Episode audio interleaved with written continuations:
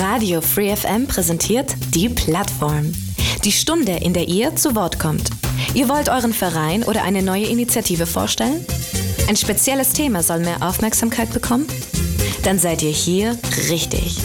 Montag bis Donnerstag von 4 bis 5 und am Sonntag in der Wiederholung ab 12. Interessiert? Mails unter plattform at freefm.de oder Ulm 938 6284.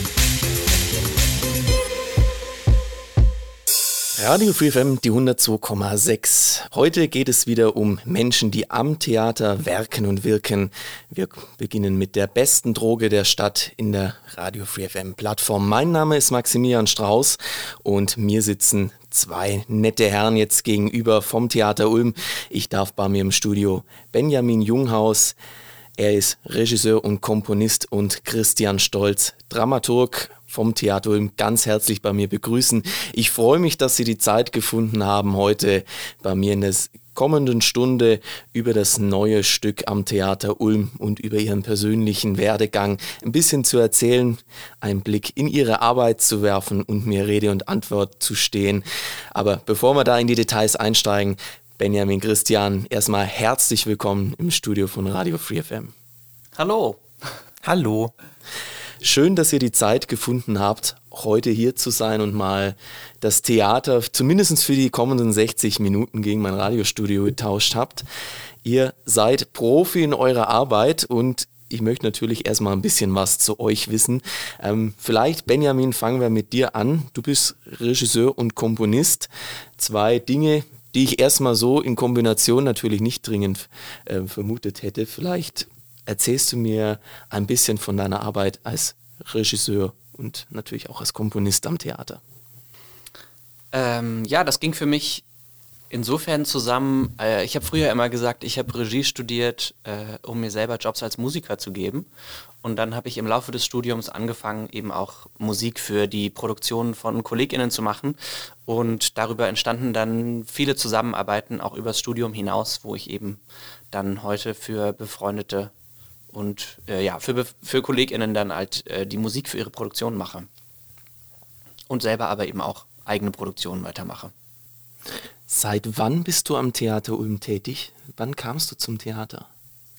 Ich war äh, 2020 das erste Mal in Ulm für eine Inszenierung, die aus Lockdown-Gründen in mehreren Häppchen stattgefunden hat. Ähm, wir hatten dann letzten Endes Ende November 2020 äh, eine Premiere mit Am Königsweg und bin jetzt nach ja, reichlich zwei Jahren zurück in Ulm für eine nächste Produktion. Freut uns natürlich, dass du den Weg zurück nach Ulm gefunden hast. Du bist aber kein gebürtiger Ulmer, oder? Nein, ich war immer mal wieder in meinem Leben zu Besuch in Ulm, aber tatsächlich ähm, 2020, als ich für die Produktion das erste Mal hier war, war ich das erste Mal länger als einen Tag äh, am Stück in Ulm. Und genau, habe aber ich habe in Ludwigsburg bei Stuttgart studiert. Das war sozusagen mein ähm, mein biografischer Ankerpunkt im Südwesten von Deutschland. Äh, ich komme sonst eigentlich aus Leipzig und bin noch ja eher im Norden und Osten der Republik sonst zu Hause. War für dich seit Kindestagen an klar, du möchtest ins Theater gehen bzw. für Theater arbeiten? Oder wie hat sich das irgendwann mal entwickelt, dass du gesagt hast, ja, den Karriereweg will ich einschlagen? Gute Frage. Ähm, ich habe in meiner Kindheit, Jugend viel Theater gemacht, viel Musik gemacht, äh, Film gemacht und hatte, glaube ich, nie einen konkreten Moment von das Theater, das ist es jetzt. Ähm, das hat sich tatsächlich eher ergeben, dass ich dann irgendwann gemerkt habe, ich habe erst Literatur und Geschichte studiert in Berlin und wollte dann gerne praktischer weitermachen als so ein akademisches Studium. Und da bot sich Regie irgendwie als so Projektgestaltung, das fand ich irgendwie interessant. Und dann war Ludwigsburg eine interessante Hochschule für mich, ähm, weil man da eben zwar an einer Theaterhochschule studiert, die sich aber einen Campus mit einer Filmakademie teilt, man also auf verschiedene Ressourcen zugreifen kann und auch der Regiebegriff der Hochschule ein relativ weiter war im Sinne einer ja, breiten künstlerischen Ausbildung mit, ich sag mal, Schwerpunkt Schauspielregie im weitesten Sinne, eben für verschiedene Medien, für die Bühne. Und das kam mir sehr entgegen, da ich eben ja sehr gerne auch für Film und ähm, äh, Hörfunk arbeite und aber eben auch gerne am Theater. Ähm, und ja, so kam das dann zustande, dass sich das irgendwie äh, dahin konkretisiert hat. Freut uns auf jeden Fall, dass du natürlich neben deinen ganzen Geschichten für, wir haben es gehört, Hörfunk, Fernsehen, Film, natürlich auch die Theaterbühne für dich als einen Teil deiner Heimat entdeckt hast. Christian, ich möchte dich jetzt aber nicht komplett außen vor lassen als Dramaturg. Ich möchte natürlich auch dir die Möglichkeit geben, ein bisschen was zu deiner Arbeit zu sagen. Ähm, ein Kollege von dir, der auch Dramaturg vom Theater Ulm ist, der war auch schon zu Gast bei mir in der Sendung. Ähm, aber du darfst trotzdem noch mal kurz wiederholen, wie sieht denn deine Arbeit als Dramaturg am Theater aus? Ja, ich bin seit 2019 Dramaturg hier am Theater Ulm. Ähm, bei mir ist es so, ich bin, also wir haben ja am Theater Ulm drei Sparten oder vielleicht sogar mehr als drei Sparten, aber erstmal, das sind drei Sparten unterteilt, also Tanztheater, Schauspiel und Musiktheater. Und ich bin in allen drei Sparten tätig. Also ich mache Dramaturgien eben ähm, ja, fürs Tanztheater, für Schauspielstücke, für Opern. Und ähm, da geht es viel darum, Produktion zu begleiten. Also wenn wir jetzt zum Beispiel ein Stück auf den Spielplan gesetzt haben, wie das äh, Schauspiel Amsterdam, dann geht es darum, mit der Regie zusammen ähm, ein Konzept zu entwickeln, über ein Konzept zu sprechen überhaupt, inhaltlich zu recherchieren, Material zu recherchieren, ähm, ein Programmheft zum Beispiel zu der Produktion zu machen und auch zum Publikum nach außen zu kommunizieren, zusammen natürlich mit der Öffentlichkeitsarbeit, was passiert eigentlich in diesem Stück und mit dem Publikum ins Gespräch darüber zu kommen. Also wir machen Nachgespräche, Einführungen, äh, eine Matinee oder eine Soiree, also versuchen zu vermitteln, was passiert in diesem Stück und ähm, für wen könnte das interessant sein. Und ein zweiter Punkt von Dramaturgie ist natürlich die Spielplan, äh, Spielplanrecherche. Also wir, wir, als Dramaturgen am Haus, wir äh, gucken uns viel an, aber lesen auch viele Theatertexte, äh, gucken uns Stücke an und ähm, machen dann Vorschläge zum Beispiel, was denn mal spannend wäre für die nächste Saison, was man spielen könnte. Das ist auch ein großer Teil von Dramaturgie. Und man kommuniziert überhaupt ganz viel im Haus. Das ist auch das, finde ich, das Tolle an Dramaturgie, dass man irgendwie viel mitbekommt kommt und immer wieder Informationen und Gespräche und so weiter weitertragen kann. Man ist auch so ein bisschen kommunikative Schnittstelle, würde ich das formulieren. Die interessante Frage, die ich letztes Mal an dieser Stelle gestellt habe und ich möchte sie auch dir gerne stellen, ist, wie hast du in deinem Leben den Weg zur Dramaturgie gefunden? Wie kam es dazu, dass du tatsächlich gesagt hast, okay, ich werde Dramaturg, ich möchte das machen? Stand das von Anfang an klar oder gab es irgendwann mal eine, einen Abzweig an deinem Leben, wo du daran vorbeikamst und gesagt hast, na, doch, das könnte ja doch tatsächlich auch was für mich sein? Bei mir gab es so ein Erlebnis, ich glaube, das war in der 10. Klasse in der Schule. Da waren wir mit unserer damaligen Lehrerin, die sehr ähm, theaterbegeistert war, waren wir im Theater in Bielefeld. Äh, aus der Gegend komme ich, da bin ich zur Schule gegangen. Und das war für mich der erste Theaterbesuch nach der Kindheit. Also in der Kindheit habe ich immer dieses Weihnachtsmärchen gesehen. Und dann in der 10. Klasse war das irgendwie so, ja, als Jugendlicher, das war dann ein Stück für Erwachsene, Tartuffe von Molière. Und das war für mich irgendwie so das Erlebnis, wo ich gemerkt habe, wow, das ist, äh, das ist ja fast noch besser als Fernsehen und Kino. Da sind Schauspieler auf der Bühne und das ist irgendwie alles so nah und äh, so intensiv. Äh, das interessiert mich absolut. Und so in der Zeit danach habe ich ganz viel Theater auch als Jugendlicher geguckt und äh, irgendwie stand dann so in der Abiturzeit für mich zumindest fest, also ich glaube, zumindest Theater wäre mal wäre mal was für später. Habe dann Germanistik und Literaturwissenschaft studiert. Erstmal äh, sozusagen ergebnisoffen, wo geht das hin? Mm, und aber habe mich auch während des Studiums schwerpunktmäßig viel mit Theater beschäftigt. Und dann habe ich angefangen zu schauen, was gibt es eigentlich für Berufe am Theater. Es gab dann natürlich auch so Studententheatergruppen, wo man mal selber auf der Bühne stehen konnte, aber habe irgendwann gemerkt, also bei mir ist es eher nicht das auf der Bühne stehen, sondern halt am Theater mitarbeiten und inhaltlich mitarbeiten, Stücke lesen, Stücke beschreiben, bearbeiten und so weiter. Und ähm, dann kam ich irgendwann mal auf diesen Begriff Dramaturgie ähm, und habe mich dafür interessiert und gemerkt, ah ja, das ist zumindest irgendwie die Richtung, die mich am Theater für mich interessiert und wo ich irgendwie was, ähm, was beitragen kann und da habe ich Freude dran. Das ist irgendwie eine schöne Mischung aus verschiedenen Dingen. Wenn du gerade deine Studienzeit erwähnst, du hast auch im Rahmen deines Masterstudiums, das du in Leipzig gemacht hast, also Benjamin eigentlich mehr oder weniger deine Heimat, da hast du für den Abschluss ein eigenes Projekt entwickelt, habe ich im Voraus gelesen. Kopf im Koffer. Vielleicht kannst du ein paar Worte darüber verlieren, was du dort gemacht hast, was da dahinter steckt. Wir hatten am Abschluss dieses zweijährigen Masterstudiums in Leipzig, Dramaturgie, hatten wir die Wahl, ob wir ein theoretisches Abschlussprojekt machen wollen, also dass wir eine relativ äh, klassische Masterarbeit gewesen, eine theoretische Arbeit, oder ob man ein praktisches Projekt machen möchte, das dann nachher nochmal mit einer schriftlichen Arbeit reflektiert wird. Und da ich bis dahin viel theoretisch gearbeitet hatte, wollte ich am Ende des Masterstudiums mal den ersten Versuch machen, jetzt wirklich äh, selber ein Projekt irgendwie zu verantworten, ein Projekt auf die Beine zu stellen und ähm, das sehr natürlich bestimmte Voraussetzungen hatte. Es durfte nicht länger als 30 Minuten sein und so weiter. Und dann habe ich den Roman Atemschaukel von Hertha Müller ausgesucht, der jetzt, habe ich gesehen, auch in letzter Zeit einige Male für die Bühne adaptiert wurde. Ähm, und haben dort ein kleines Team zusammengestellt mit einer Schauspielerin, einem Schauspieler, einer Regisseurin und wir haben ähm, Motive, Texte aus diesem Roman genommen und daraus eine ja ähm, ein, ein, ein Projekt entwickelt, das sozusagen so einen Blick in diesen Roman gegeben hat mit textlichen Passagen und mit Musik verknüpft. Das hat mich damals besonders gefreut, dass es geklappt hat. Also man hat dann sozusagen ähm, Texte aus diesem Roman gehört und in einer szenischen Klammer auf der Bühne gesehen und zwei Komponisten waren dabei, die live Musik gemacht haben und sozusagen war das dann am Ende, würde ich es beschreiben, ein, ähm, ja, ein, ein 30-minütiges Projekt, das irgendwie so einen atmosphärischen Eindruck von diesem Roman gegeben hat. Klingt auf jeden Fall sehr spannend und freut mich, dass du ein so tolles Projekt dann direkt im Schlusszug deines Studiums schon auf die Beine gestellt hast. Wir haben vorher, du hast es schon kurz erwähnt, das neue Stück Amsterdam und darüber möchten wir natürlich gleich mehr erfahren hier in der Plattform auf Radio Free FM. Radio Free FM, die 102,6. Wir haben die beste Droge der Stadt mit Menschen, die am Theater Ulm werken und wirken.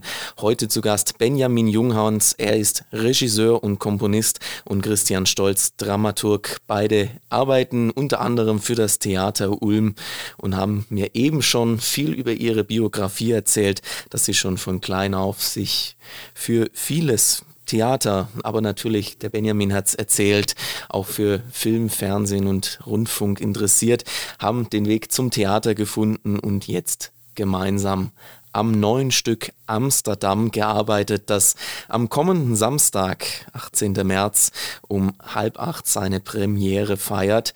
Ähm, wir möchten natürlich ein bisschen was vorab über das Stück erfahren, ohne natürlich zu sehr ins Detail zu gehen. Das Stück selbst ist ein Schauspiel und an der Stelle übergebe ich gerne an euch. Wo kommt es denn ursprünglich tatsächlich her? Ja, äh, Amsterdam ist ein Theaterstück von Maya Aratiasur, einer israelischen Autorin. Es wurde 2018 zum ersten Mal aufgeführt, also fand die Uraufführung statt in Israel und wurde jetzt in den letzten Jahren an ja, einigen Bühnen in Deutschland auch aufgeführt. Wenn man in den Ankündigungstext von Amsterdam selber reinschaut, ich, ich schätze mal, Christian, du wirst ihn sogar geschrieben haben als Dramaturg, da steht schon mal Keizersgracht. Das ist ein Ort in der Nähe von Amsterdam, oder? Genau, die Kaisersgracht ist äh, eine, ein Ort in Amsterdam, der Ort, wo dieses Stück spielt. Denn es geht um eine junge Geigerin, die in Amsterdam wahrscheinlich seit einiger Zeit wohnt und eines Tages einen ja, mysteriösen Brief erhält, nämlich eine Gasrechnung über 1700 Euro, die sich aus hohen Mahngebühren zusammensetzen. Und diese Rechnung stammt ursprünglich aus dem Jahr 1944. Und sie erhält diese Rechnung, äh, versteht sie aber am Anfang gar nicht, also was da drin steht, und macht sich dann auf die Suche oder auf die Recherche, Spurensuche in Amsterdam, wem gilt diese Rechnung? Also wer ist die eigentliche Person, auf die diese Rechnung ausgestellt ist? Und natürlich ist das ein sehr brisantes Thema, denn ähm, bei dem Jahr 1944 und bei einer Gasrechnung entstehen natürlich unmittelbar Assoziationen an die NS-Zeit und die NS-Zeit in den Niederlanden, in Amsterdam. Dazu kommt noch, dass die Geigerin selber Israelin ist und dann ja entwickelt sich eine Geschichte oder eine Erzählung, die einerseits die Brücke in die Vergangenheit von Amsterdam aufmacht, also in die Zeit 1944, die Zeit des Holocaust, des Nationalsozialismus, der Besatzung in den Niederlanden, die da eine Erzählung aufschlägt und dann aber natürlich auch in der Gegenwart die Geigerin, die Israelin, die mit in dieser Recherche um diese Rechnung ja wie mit neuen Augen durch die Stadt geht, weil ihr auf einmal Dinge bewusst werden oder sie Dinge wahrnimmt, die mit Antisemitismus, mit Feindlichkeit zu tun haben, die so ein bisschen durch diese Rechnung angestoßen werden, auch in ihr, in ihrem Blick auf ihr Umfeld und auf ihre Position in der Gesellschaft. Wenn die Rechnung aus dem Jahr 1944 kommt, das Stück selber, in welchem Jahr befinden wir uns denn, wenn wir das Stück anschauen? Da werden da wird keine konkrete Zahl genannt, soweit ich weiß, in welchem Jahr es spielt, aber ich finde, ähm, dass es die Zeit zwei, um 2018 sein könnte. Oder zumindest finde ich, gibt es viele Hinweise, dass es in der Gegenwart spielt. Also zumindest in den vergangenen Jahren. Also wir sehen oder erleben in dem Stück äh, Szenen aus Amsterdam in einer Bar, bei einem Arzt, im Supermarkt, die schon viele Verweise darauf haben, dass das in einer gegenwärtigen Zeit spielt und daraus eben dann die Brücke aufgemacht wird in die Vergangenheit, in die Historie. Was war für euch, wenn ihr an das Stück denkt, im Voraus so der Knackpunkt, dass ihr auch gesagt habt, ihr möchtet an diesem Stück arbeiten?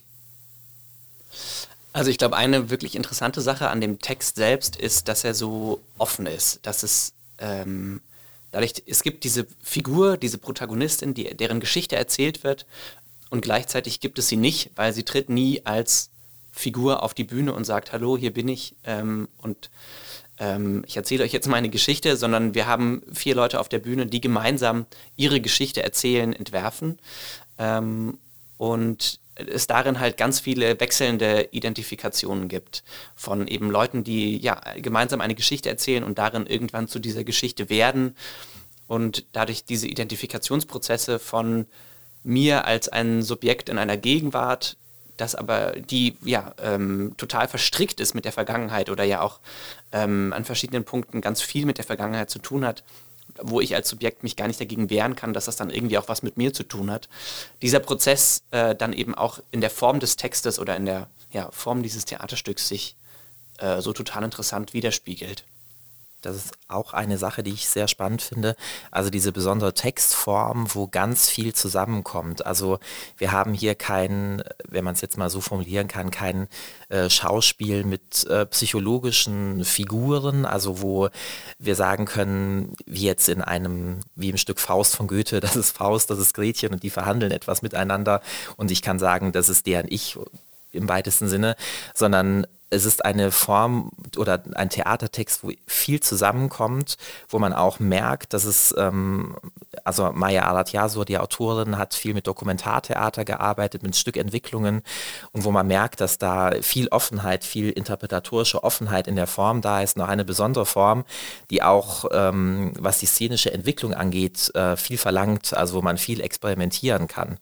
Und was ich interessant fand, dass Maya Alat-Yasur in Interviews zumindest Hinweise darauf gibt, was sie bewegt hat, dieses Stück zu schreiben. Und so zwei Punkte, die sie genannt hat, war einmal, dass sie selber einige Zeit in Amsterdam gelebt und gearbeitet hat und dort selber zwar keine, keinen unmittelbaren Antisemitismus oder keine Fremdenfeindlichkeit erfahren hat, aber doch gemerkt hat, dass sie, dass da viele widersprüchliche Erlebnisse waren und dass da trotzdem eine gewisse Stimmung an einigen Punkten herrscht und dass sie mitbekommen hat, dass tatsächlich Juden und Jüdinnen nach dem Zweiten Weltkrieg, die Amsterdam oder die Niederlande verlassen mussten, ähm, während des Holocausts und die dann zurückgekehrt sind, dass die teilweise wirklich von der Stadtverwaltung in Amsterdam aufgefordert wurden, offene Gasrechnungen für die Monate ihrer Abwesenheit zu begleichen. Und dass dieser, ja, dieser ein so, ja, ein so unglaublicher Fakt, äh, ein Impuls für sie war, äh, dieses Stück zu schreiben. Und das finde ich sehr, ja, sehr interessante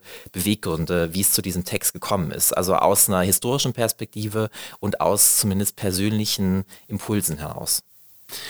Jetzt kann ja Theater oder generell, wenn wir über irgendwelche Stücke, sei es Benjamin, du bist ja auch unter anderem im, im Fernsehen oder auch im Film unterwegs gewesen als Regisseur, ähm, da hat man ja immer eine gewisse Freiheit, auch Geschichten ein Stück weit fiktiv zu verändern, eine, eine tolle Geschichte mehr oder weniger draus zu bauen.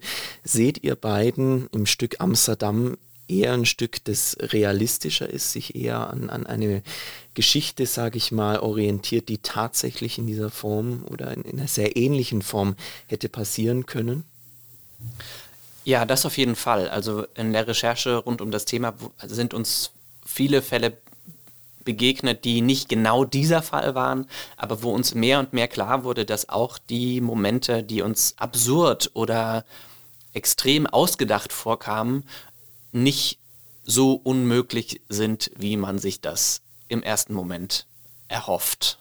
Also es könnte durchaus zumindest in Teilen tatsächlich so geschehen sein, weil wenn wir in andere Stücke beispielsweise schauen, dann sind ja doch eine gewisse Abstraktivität da oder es geht tatsächlich in irgendwelche übertriebenen Szenen, wo man tatsächlich dann deutlich erkennt, okay, das, hier steckt ein, ein ganz klares Drehbuch, sage ich mal, dahinter, wo diese Geschichte einfach entworfen wurde, um sie darzustellen, um sie auch ein Stück weit, und dafür ist das Theater ja, denke ich, auch irgendwo da, auch ein Stück weit Unterhaltung natürlich auch zu bieten. Das Stück macht sicherlich große Übertreibungen auf, aber ich, die finden vor allem statt in der Vorstellung. Ähm, das heißt, in der Vorstellung von, wie denke ich, dass andere Menschen über mich denken. Ähm, das heißt, es geht viel um so Gedankenschlaufen, in denen die Gedankenschlaufen sich sicherlich in Momente hochsteigern, die einen konkreten Realismus deutlich ähm, verlassen. Und gleichzeitig sind diese Gedanken aber etwas, was ich sehr real finde. Dass Gedanken den Realismus verlassen, ist, glaube ich, allseits bekannt und ähm, dass sie darin aber trotzdem irgendwie wirksam sind, was Ängste oder Befürchtungen oder ähm, ja, Vorurteile angeht. Und darin, äh, genau, verlässt es irgendwie den Realismus, aber das finde ich auf eine Art auch wiederum realistisch. Da fällt mir zum Beispiel die eine Situation des Stücks ein, die im Supermarkt spielt, wo die, ähm, ja, die Geigerin, die Protagonistin, die beschrieben wird, ähm, an der Supermarktkasse steht und äh, während sie wartet, ähm, dass sie selber dran ist, äh, ja, und das ist eben nicht so ganz klar, was du eben angedeutet hast, stellt sie sich vor, dass andere Leute fremdenfeindliche Gedanken gegen sie äußern oder es werden wirklich antisemitische Gedanken gegen sie geäußert oder es findet irgendwie ein unsichtbares ja, Spiel um diese, um diese fremdenfeindlichen Äußerungen statt. Und das ist eben nicht ganz klar. Und damit spielt der Text ganz viel. Was ist ausgedacht? Was ist wirklich passiert? Und was könnte wirklich passiert sein? Was überlegen sich ähm, die Sprecher des Textes, wie etwas passiert sein könnte? Also das ist eine Frage, die der Text sozusagen ganz offen legt, wie eine Operation am offenen Herzen mit diesem Text. Was ist wahr? Was ist falsch? Und darin wird man, finde ich, als Leser oder als Zuschauer ganz viel auf Dinge gestoßen, ähm, ja, die einem im Alltag vielleicht, äh, die im Alltag unsichtbar bleiben, aber die dieses Stück aus einer bestimmten Perspektive hinterfragt und eben hinterfragt, wie ist das, wenn man an einen Ort geht, wenn man seine, sein Heimatland verlässt, an einen Ort geht, um sich dort irgendwie eine neue Identität zu erfinden, aber kann man sozusagen die Herkunft überhaupt hinter sich lassen und wie holt einen diese Herkunft ein an einem Ort, der erstmal sehr kosmopolitisch wirkt, aber wo dann in sozusagen unter der Oberfläche doch viel an Feindlichkeit und Missgunst herrscht. Jetzt haben wir vorher gesagt, dass die Geschichte an sich doch eher in der Gegenwart spielt auf der Bühne. Ähm, wie sehr seht ihr tatsächlich die Message des Stücks, diese, dieses Versuch zu transportieren, dieses antisemitische, dieses um die Identität auch ringende Geschichte, wie, wie sehr trifft es tatsächlich noch den heutigen Zeitgeist oder wie wichtig ist, sage ich mal, diese Kernbotschaft, die das Stück versucht zu transportieren in der heutigen Gesellschaft? Ich finde das ein sehr, sehr aktuelles Stück, oder ich, auf eine Art würde ich fast sagen, ist es darin auch ein zeitloses Stück. Natürlich werden bestimmte identitätspolitische Debatten ganz anders heute kontextualisiert, weil wir sie auch in der Gesellschaft ganz anders führen. Aber die Frage von, wie werde ich als ja, wie werde ich als Mensch gesehen? Werde ich als Individuum gesehen oder werde ich ähm, als Teil einer Gruppe wahrgenommen? Ähm, muss ich, wenn ich spreche, immer für eine Gruppe sprechen oder darf ich ganz individuell nur von mir sprechen ähm, und wie wird das von anderen wahrgenommen? Ähm, Komme ich überhaupt aus dieser Wahrnehmungsschlaufe wieder raus? Bin ich nicht dann irgendwie auch erst Subjekt durch die Spiegelung oder die Wahrnehmung meiner Umgebung, meiner Gesellschaft? Das sind ja irgendwie Fragen, die, glaube ich, die Menschheit beschäftigen, äh, seit es sie gibt und auch immer beschäftigen werden. Ähm, das finde ich ja extrem aktuell. Äh, ist vielleicht sogar das falsche Wort, weil ich das Gefühl habe, ist es äh, überzeitlich. Wenn ich diesen Text lese, dann finde ich stelle ich mir das immer sehr bildlich vor, wie während diese Stimmen eine Geschichte erzählen oder eine Erzählung aufmachen, die etwas über die Vergangenheit verrät, stelle ich mir immer sehr bildlich vor, wie während des Sprechens in diesem Text ganz viele Fragen aufsprudeln in mir als Leser oder als Zuschauer. Also wie wieder etwas erzählt wird und irgendwie denke ich dann weiter und da werden ganz viele Themen aufgemacht. Vielleicht den Punkt aufgreifend von, es, die, die Erzählsituation ist eine gegenwärtige, von einer gegenwärtigen Person, die eben konfrontiert wird mit einer Vergangenheit Vergangenheit und mit ganz vielen Figuren aus der Vergangenheit. Und über diesen Identifikationsprozess mit diesen Figuren in der Vergangenheit vermischen sich irgendwann auch diese Ebenen von was ist Vergangenheit und was ist Gegenwart. Ähm, ebenso wie sich auch die Ebenen vermischen von was ist meine Perspektive oder was ist meine Wahrnehmung von mir selbst und was ist die Wahrnehmung anderer Menschen von mir und was ist meine Wahrnehmung von der Wahrnehmung anderer Menschen von mir. Ähm, all diese Dinge sind irgendwann nicht mehr richtig auseinanderhaltbar. Und das finde ich ähm, sehr wichtig, weil ich das Gefühl habe, das beschreibt ein ganz großes Stück Realität, dass man eben das nicht auseinanderhalten kann, dass man natürlich auf eine Art Gegenwart und Vergangenheit auseinanderhalten kann, aber dass man die Gegenwart nicht ohne die Vergangenheit verstehen kann, ähm, dass man sich selbst nicht ohne die anderen verstehen kann. Was finde ich auch eine Frage ist, die dieses Stück aufmacht, dass ähm, die Vergangenheit, auch die NS-Vergangenheit, auch wie sie, wie wir sie ja in der Schule alle vermittelt bekommen, dass da manchmal vielleicht der Eindruck entstehen könnte, dass man das in irgendeiner Form, ähm, dass dieses Thema irgendwie auserzählt wäre oder dass man das, dass man dieses dieses Thema, weil es in Geschichtsbüchern steht, dass das in irgendeiner Form abgeschlossen wäre, in Anführungszeichen. Aber das, finde ich, macht dieses Stück auf sehr lebhafte Weise deutlich, dass die Vergangenheit und vor allem auch die, diese Episode der Vergangenheit niemals abgeschlossen ist und dass da im wahrsten Sinne des Wortes noch ganz viele Rechnungen offen sind und auch heute ganz viel unter der Oberfläche liegt, über die man in Bezug auf dieses Thema sprechen kann und deshalb für mich sehr aktuell, weil es einerseits eben dieses Tor in die Vergangenheit aufmacht und gleichzeitig aber auch viel davon erzählt, wie wirkt es bis heute immer noch nach und welche, ja, welche Spuren davon äh, sozusagen schlummern heute immer noch in den Vorgängen, die in der Gesellschaft stattfinden. Also eine Geschichte, die seit vielen Jahren existiert und nie so richtig geschlossen wird.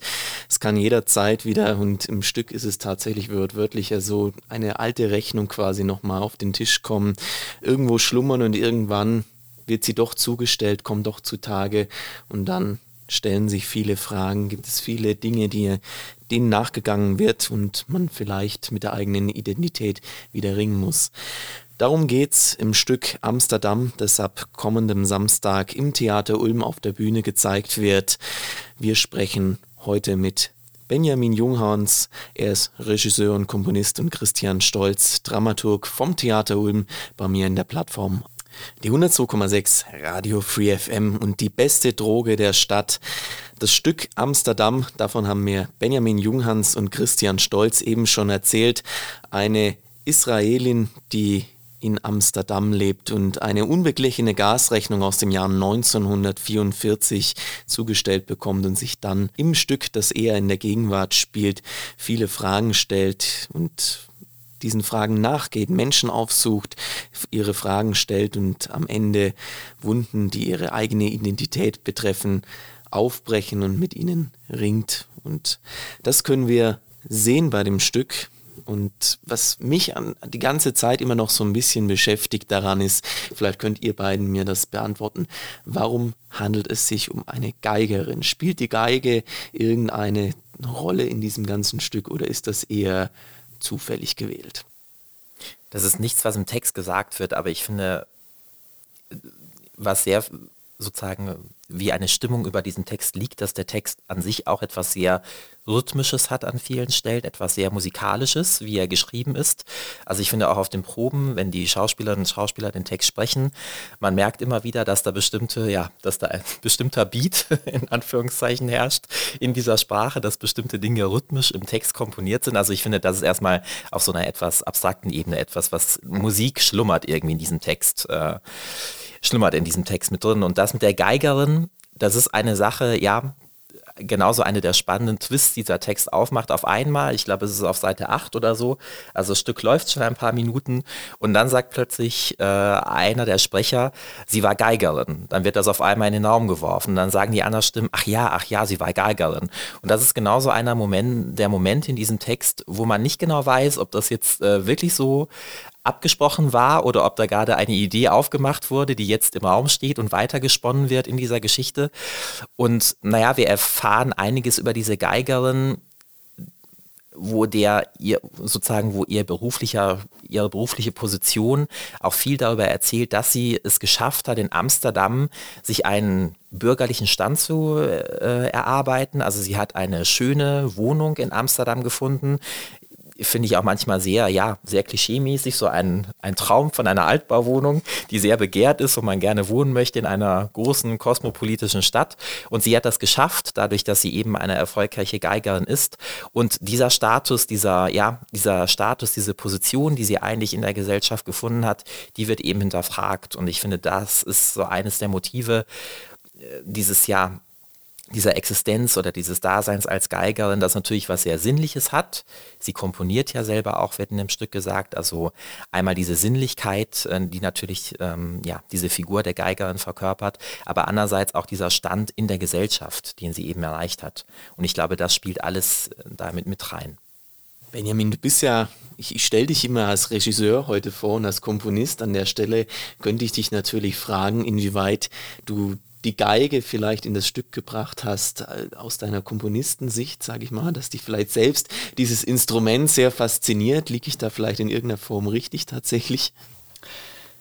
Wir haben in der Konzeption eine ganze Weile darüber nachgedacht, ob ein, eine Geige, ein Live-Instrument äh, für den Text wichtig wäre. Wir haben dann aber festgestellt, der Text produziert sich so sehr über das Sprechen von, wir haben dann uns für vier SchauspielerInnen entschieden, ähm, dass es irgendwie merkwürdig wäre, dem noch eine weitere Person hinzuzufügen. Eigentlich kommt alles aus den Vieren. Ähm, und dementsprechend ähm, haben wir uns dann in dem ersten Schritt gegen die Geige entschieden. Ähm, es gibt Musik, es gibt auch Live-Musik, ähm, aber keine Geige keine Geige, aber äh, zumindest Musik. Eigentlich hätte ich da jetzt tatsächlich die Geige ja schon vermutet. Ich meine, du hast ja die Inszenierung des Stückes vorgenommen. Auch wenn ich dich heute immer als Regisseur und Komponist, wie eben schon gesagt, vorstelle, hast du die Inszenierung gemacht. Und wie du eben auch gesagt hast, besteht das Stück aus, ich sage mal in Anführungszeichen, nur vier Darstellern tatsächlich.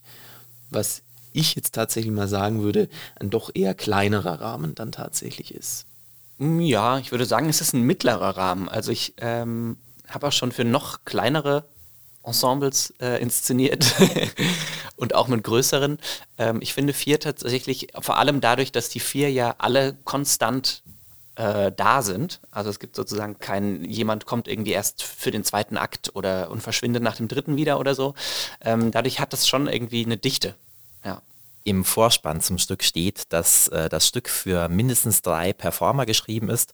Insofern übertreffen wir mit vier Schauspielern und Schauspielern die Zahl, äh, die das Stück vorgibt. Ähm, was natürlich aber auch sehr spannend ist, dass im Theater Ulm dieses Stück im Podium gezeigt wird und der Podium ist ja eh ein, ein, ja, ein Kammerspielartiger Theaterraum, in dem man als Publikum viel näher hat zu dem, was auf der Bühne passiert. Und da sind, wird meistens mit kleineren Besetzungen gearbeitet und vor allem auch in diesem Fall ist es natürlich sehr sehr spannend, dass man dann so nah am Ensemble und am Geschehen dran ist. Und das macht natürlich nochmal eine ganz andere Stimmung auf als im großen Haus, wo man den, äh, so, ja, auch den Orchestergraben sozusagen zwischen Bühne und Publikum hat. Und hier im Podium sitzt man wirklich sehr nah und erlebt das Ganze auf eine besonders intensive Weise. Und da finde ich, passt dieses Stück gut rein, auch mit dieser Besetzung. Eine Erzählung, die also durchgängig von vier Schauspielerinnen und Schauspieler getragen wird und in der dritten Person die Geigerin versucht entsprechend mit ihrer Geschichte dem Publikum näher zu bringen. Wenn wir das jetzt mal näher betrachten und vergleichen mit dem großen Haus, wenn, wenn ihr das Stück nehmen würdet, ins große Haus setzen würdet, hättet ihr dann Schwierigkeiten, das Stück so rüberzubringen wie im Podium? Ja, sehr, weil das Podium von der, ja, von der Zuschauersituation natürlich viel mehr erlaubt, eine Raumbühne zu sein. Das heißt, das Publikum sitzt quasi im selben Raum, wie die Erzählung stattfindet. Ähm, und das ist für den Text, finde ich, insofern ein extremer Gewinn, ähm, weil es viel natürlich auch darum geht, den, diesen Raum, in dem man wohnt, den, die Wohnung, die Christian vorhin schon beschrieben hat, auf einmal mit neuen Augen zu sehen oder auf einmal sich zu fragen, oh, äh, ist unter diesem Dielenbrett hier oder welche Geschichte hat hier überhaupt schon so stattgefunden? Und ähm, das finde ich sehr viel wirksamer in so einem, ja, in dieser Raumbühne, in der man quasi, in der alle gemeinsam im selben Raum sitzen. Ähm, und das, ja, diese Suche nach dem historischen und dem gegenwärtigen Raum auf, ja, dadurch irgendwie sehr viel plastischer wird. Ich denke auch, dass es prinzipiell möglich ist, dieses Stück überall zu zeigen, also sowohl auf der großen Bühne als auch im Podium, aber dass es wie du sagtest, eben Benjamin, verschiedene Atmosphären aufmacht. Und alleine dadurch, dass man im Podium ja die Stühle für die Zuschauer nicht festgesteckt sind, sondern zu jeder, ähm, zu jeder Produktion die Stuhlreihen anders angeordnet werden können. Und ich bei manchen Sitzpositionen im Podium gar nicht mehr so richtig weiß, durch welchen Eingang bin ich jetzt eigentlich reingekommen und wo gehe ich nachher wieder raus, weil das ja eine sechseckige Form hat. Ähm, ja, kann man da, glaube ich, ganz viel im Podium mitspielen, eben mit dieser dieser Verschiebung von Perspektiven und dass dieser Raum nochmal was anderes erzählt und wie du sagst, dass man eben im selben Raum sitzt und das hat zumindest eine, glaube ich, ein, eine andere Grundstimmung, als wenn ich im großen Haus, im großen Zuschauerraum sitze und auf etwas draufschaue und im Podium bin ich eben mit, äh, mit dabei mit dabei, wenn die junge Geigerin die unbeglichene Gasrechnung aus dem Jahr 1944 zugestellt bekommt. Darum geht es im Stück Amsterdam, das heute von Benjamin Junghans und Christian Stolz vorab ein bisschen berichtet wird in der Plattform und der besten Droge der Stadt. Radio Free FM, die 102,6 und die beste Droge der Stadt mit Menschen, die am Theater Ulm werken und wirken. Zu Gast heute Benjamin Junghans. Er ist Regisseur und Komponist, hat bei der Inszenierung des Stückes Amsterdam mitgewirkt und Christian Stolz, Dramaturg, der auch dementsprechend die Dramaturgie des Stückes übernommen hat oder mit daran gearbeitet hat. Ab kommenden Samstag, dem 18. März 19.30 Uhr, wird es im Podium das erste Mal aufgeführt. Dort ist die Premiere und die junge Geigerin bekommt somit zum ersten Mal die unbeglichene Gasrechnung aus dem Jahre 1944 zugestellt und darf dann sich auf Detektivsuche, auf Spurensuche begeben und mit ihrer eigenen Identität sich beschäftigen und konfrontiert sehen. Interessant ist vielleicht noch tatsächlich an dieser Stelle zu erwähnen, dass 2018 das Stück Amsterdam mit dem Stückemarktpreis des Berliner Theatertreffens ausgezeichnet wurde. Vielleicht könnt ihr zwei als Theaterexperten allen diejenigen, die vielleicht mit dem Theater nicht so viel zu tun haben oder sich nicht so gut auskennen, kurz erklären, was vielleicht dieser Preis ist und was das somit für das Stück auch bedeutet. Was den konkreten Stückemarktpreis angeht, bin ich auch kein Experte zumindest.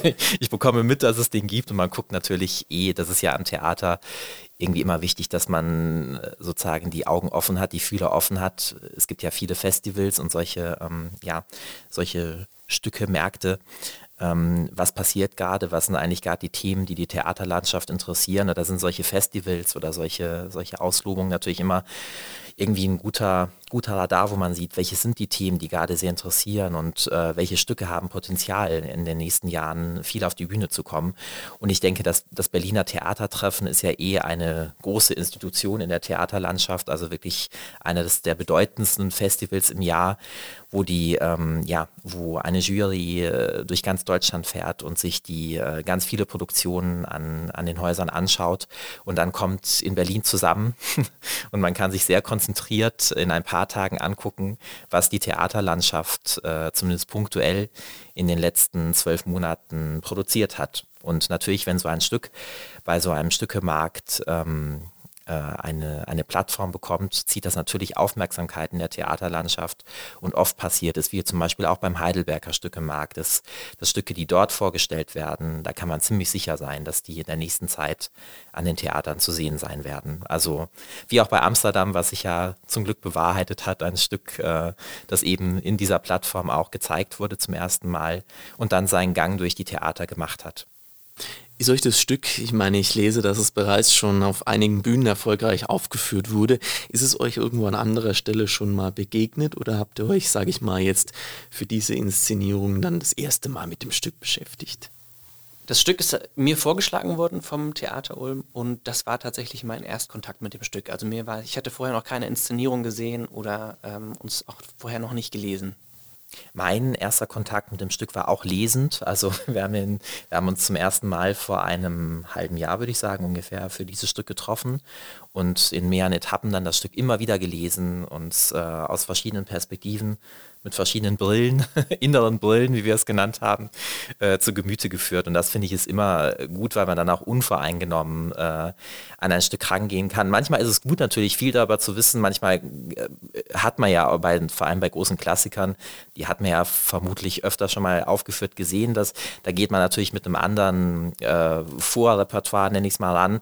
Bei so einem Stück, bei einem neuen Theaterstück wie Amsterdam, das erst vor ein paar Jahren entstanden ist, ähm, ist natürlich nochmal, würde ich sagen, das Plus, dass man eben unvoreingenommen an so einen Text rangehen kann, weil es eben noch nicht 100 Inszenierungen davon gibt. Und das ist ja auch eine spannende Sache. In der Zwischenzeit habe ich mir eine Inszenierung davon angeguckt, aber ich glaube auch, das ist ein Text, der so unterschiedlich inszeniert äh, werden kann, dass jede Inszenierung eine völlig neue Reise ist, was man selber an diesem Stück entdeckt. Und allein welches Ensemble zusammengestellt ist für dieses Stück, macht, glaube ich, schon ganz viele unterschiedliche äh, Farben und Atmosphären auf, dass jede Inszenierung eigentlich ja ein Kosmos für sich ist.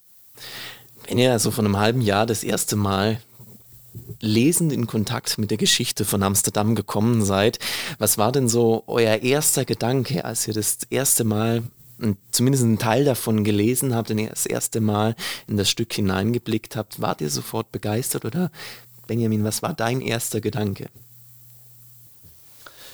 An meinen allerersten Gedanken kann ich mich nicht mehr erinnern, aber äh, ich war auf jeden Fall sofort begeistert. Ich fand das ein, ähm, von der Form her einfach einen super interessanten Text. Der hat eine äh, witzige Energie, die gleichzeitig einen aber auch immer wieder an so ah, Punkte des Lachens bringt, wo man sich dann irgendwie doch unsicher ist. ähm, und das hat mich, ähm, ja, das hat mich irgendwie schwer beeindruckt, dass der Text es schafft, in so einer Leichtigkeit sehr viele Themen aufzumachen, die in sich eigentlich keine Leichtigkeit haben und ähm, darüber aber auf eine Art zugänglich werden und es mir auch erlauben, in eine nicht mehr so leichte Auseinandersetzung einzutauchen. Ähm, ja, nee, das hat mich tatsächlich beim ersten Lesen gleich überzeugt. Gleich gefesselt und mitgefiebert. Christian, war es bei dir genauso? Hast du auch reingeblickt und gesagt, ja, das ist es? Oder hat es einen Moment gebraucht? Ähm, mich hat es auch sehr beeindruckt, dass, ja, wie du auch schon angedeutet hast, dass dieser Text sehr sehr schwere und gewichtige Themen, sage ich mal, sehr in einer sehr poppigen Form herüberbringt, also auf einer, auf einer sehr popartigen Form. Und ähm, das ist auf jeden Fall ein, eine große Stärke dieses Textes. Ich glaube auch deshalb, dass zum Beispiel Schüler, die sich äh, gerade in der Schule mit, mit der Thematik äh, des Nationalsozialismus auseinandersetzen, durch so ein Theaterstück, was ja auch viele Filme schaffen, nochmal anders auf dieses Thema und auf diese Thematik blicken können, weil es mit einer gewissen, ja, mit einer anderen Perspektive angeht und ja, einen ganz bestimmten Blickwinkel auf dieses Thema wirft. Auf jeden Fall also eine Geschichte, die euch von Anfang an mitgerissen hat, die euch sofort eingenommen hat und ihr mit viel Begeisterung natürlich auch dran gearbeitet habt. Und Benjamin, ich schwenke jetzt nochmal zu dir. Christian hat vorher schon erwähnt, jede Inszenierung hat ja immer seine persönliche Note, ähm, wo man vielleicht auch versucht, einen kleinen Teil von sich selber, von der eigenen Persönlichkeit mit dem Stück zu platzieren. Hast du bei der Inszenierung auch irgendwas, sage ich mal, von dir mit reingebracht oder beziehungsweise, wenn du jetzt ganz konkret an die Aufführung von Amsterdam jetzt auf dem Podium vom Theater Ulm denkst, was ist da so die persönliche Note, die es von anderen Aufführungen von anderen Theater oder Bühnen entsprechend ein bisschen vielleicht abhebt, wo du sagst, das ist unsere persönliche Note, die wir reingebracht haben? Ich habe tatsächlich keine anderen Inszenierungen gesehen, deswegen äh, kann ich den Vergleich nicht äh, bringen. Ähm, aber ich würde sagen, ein Schwerpunkt unserer Arbeit hier war schon den Kontext dieser Aufführung hier in Ulm ähm, wahrzunehmen und uns damit zu beschäftigen, weil es natürlich ein Unterschied ist, dass genau es irgendwie um Nationalsozialismus in den Niederlanden geht, geschrieben von einer israelischen Autorin ähm, und wir das jetzt aber als ein deutsches Ensemble an einem deutschen Stadttheater in Deutschland in Ulm aufführen. Das hat einfach, wir befinden uns hier in einem anderen historischen Kontext und so wie oder wir selbst auch äh, persönlich tragen oder auch als Institution, als Stadttheater tragen natürlich eine andere historische Erbschaft mit uns rum. Und das war uns wichtig, dass wir das in der Inszenierung auf eine Art und Weise sichtbar machen, dass wir das für uns klar haben, ähm, dass ja, dass das einfach eine, eine Kontextverschiebung ist. Das würde ich sagen, ist auf jeden Fall ein, war jetzt in der Inszenierungsarbeit schon ein ähm, wichtiger Punkt, dass man das für sich ähm, mit auf dem Schirm hat. Dass man tatsächlich die Geschichte einfach aus Israel, aus dieser Zeit nach Ulm auf, auf die Podiumsbühne des Theaters Ulm bringt und dadurch einfach diese Verschiebung tatsächlich natürlich auf die Bühne vornimmt und genau, weil natürlich dann schon die Frage ist, wer spricht als wer und wer spricht für wen und ähm, ja, wer hat welche Perspektive, worauf. Das sind natürlich Themen, die uns dann in der Probenarbeit auch viel beschäftigt haben. Ähm, und die, genau, wo ich sagen würde, dass das einfach einen Unterschied macht, wo und von wem wird was inszeniert. Ja.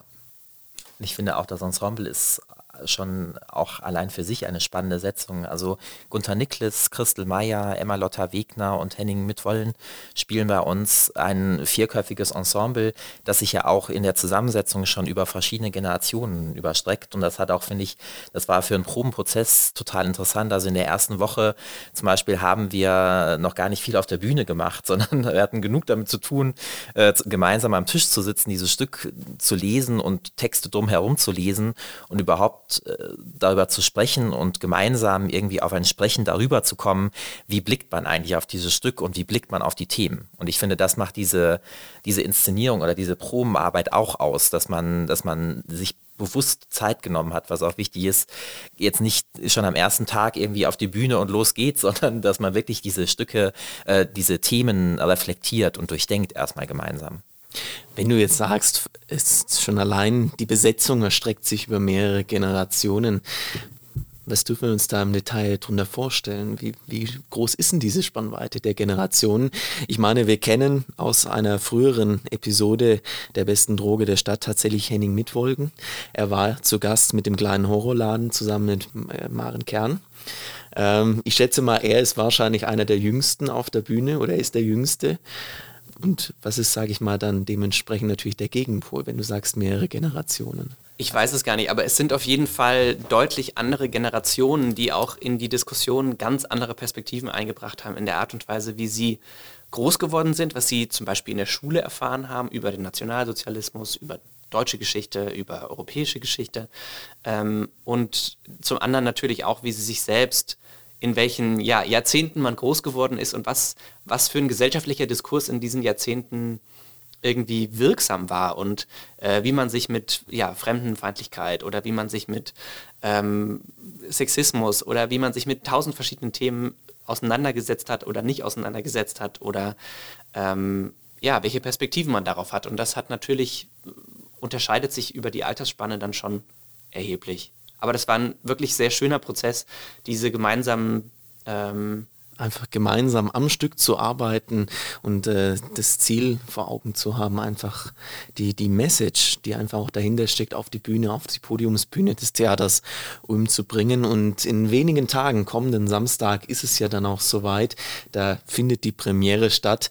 Wenn ihr daran denkt, was sind da eure Gefühle aktuell? Freut ihr euch drauf? Habt ihr vielleicht auch noch ein bisschen ja, Bühnenfieber könnte man ja schon fast sagen vor der Premiere oder wie ist da eure Stimmung aktuell? Ich freue mich sehr. Also das Lampenfieber ist natürlich schrecklich. Ähm, es ist einfach schrecklich, aber ich freue mich auch sehr, dass die Arbeit auf die Bühne kommt und ähm, ja, habe irgendwie auch das, habe wirklich ein sehr gutes Gefühl, gerade einfach mit der Arbeit und mit uns als Team. Ich bin auch sehr gespannt darauf, vor allem, wie das Publikum reagiert und was für Diskussionen daraus entstehen, weil es ja jetzt vermutlich ein Stück ist, was noch nicht so viele Leute gesehen haben oder das erstmal, wenn man diesen Titel hört, noch nicht so viele Leute kennen. Und das finde ich immer besonders interessant, wenn dann Leute mit einem neuen Stück konfrontiert werden und was das alles für Fragen auslöst und wie dieses Stück ankommt. Das ist natürlich, ja, schön zu sehen, was da passiert. Aber ihr habt euch ja jetzt ein halbes Jahr, von einem halben Jahr ging es ja los, habt ihr gesagt, wo ihr das erste Mal in das Stück geblickt habt, das erste Mal davon gelesen habt und seitdem Stück für Stück äh, darauf hingearbeitet habt, auf diesen Moment, ist nun der am kommenden Samstag dann Realität wird und das Stück schlussendlich auf der Bühne aufgeführt wird. Ähm, ich habe da, wenn ich euch so anblicke, überhaupt keine Befürchtungen und dementsprechend wünsche ich euch natürlich auch für die Premiere und natürlich auch für alle weiteren Aufführungen ganz, ganz viel Erfolg, ganz tolle Unterhaltung, natürlich auch dem Publikum, das dann zu Gast sein wird in, im Podium. Und damit neigen wir dem Ende unserer gemeinsamen Sendung entgegen. Ich freue mich auf jeden Fall, dass ihr bei mir wart, dass ihr mir in den vergangenen 60 Minuten über euch und natürlich das Stück Amsterdam so ausführlich berichtet habt, dass wir gemeinsam einen Blick in das Stück, auch natürlich in die Vorbereitung, so mit hinter die Kulissen werfen konnten und ein bisschen mehr über die Arbeit von euch am Theater Ulm erfahren durften. Euch alles Gute und herzlichen Dank, dass ihr da wart. Sehr gern. Mach's gut. Vielen das Dank.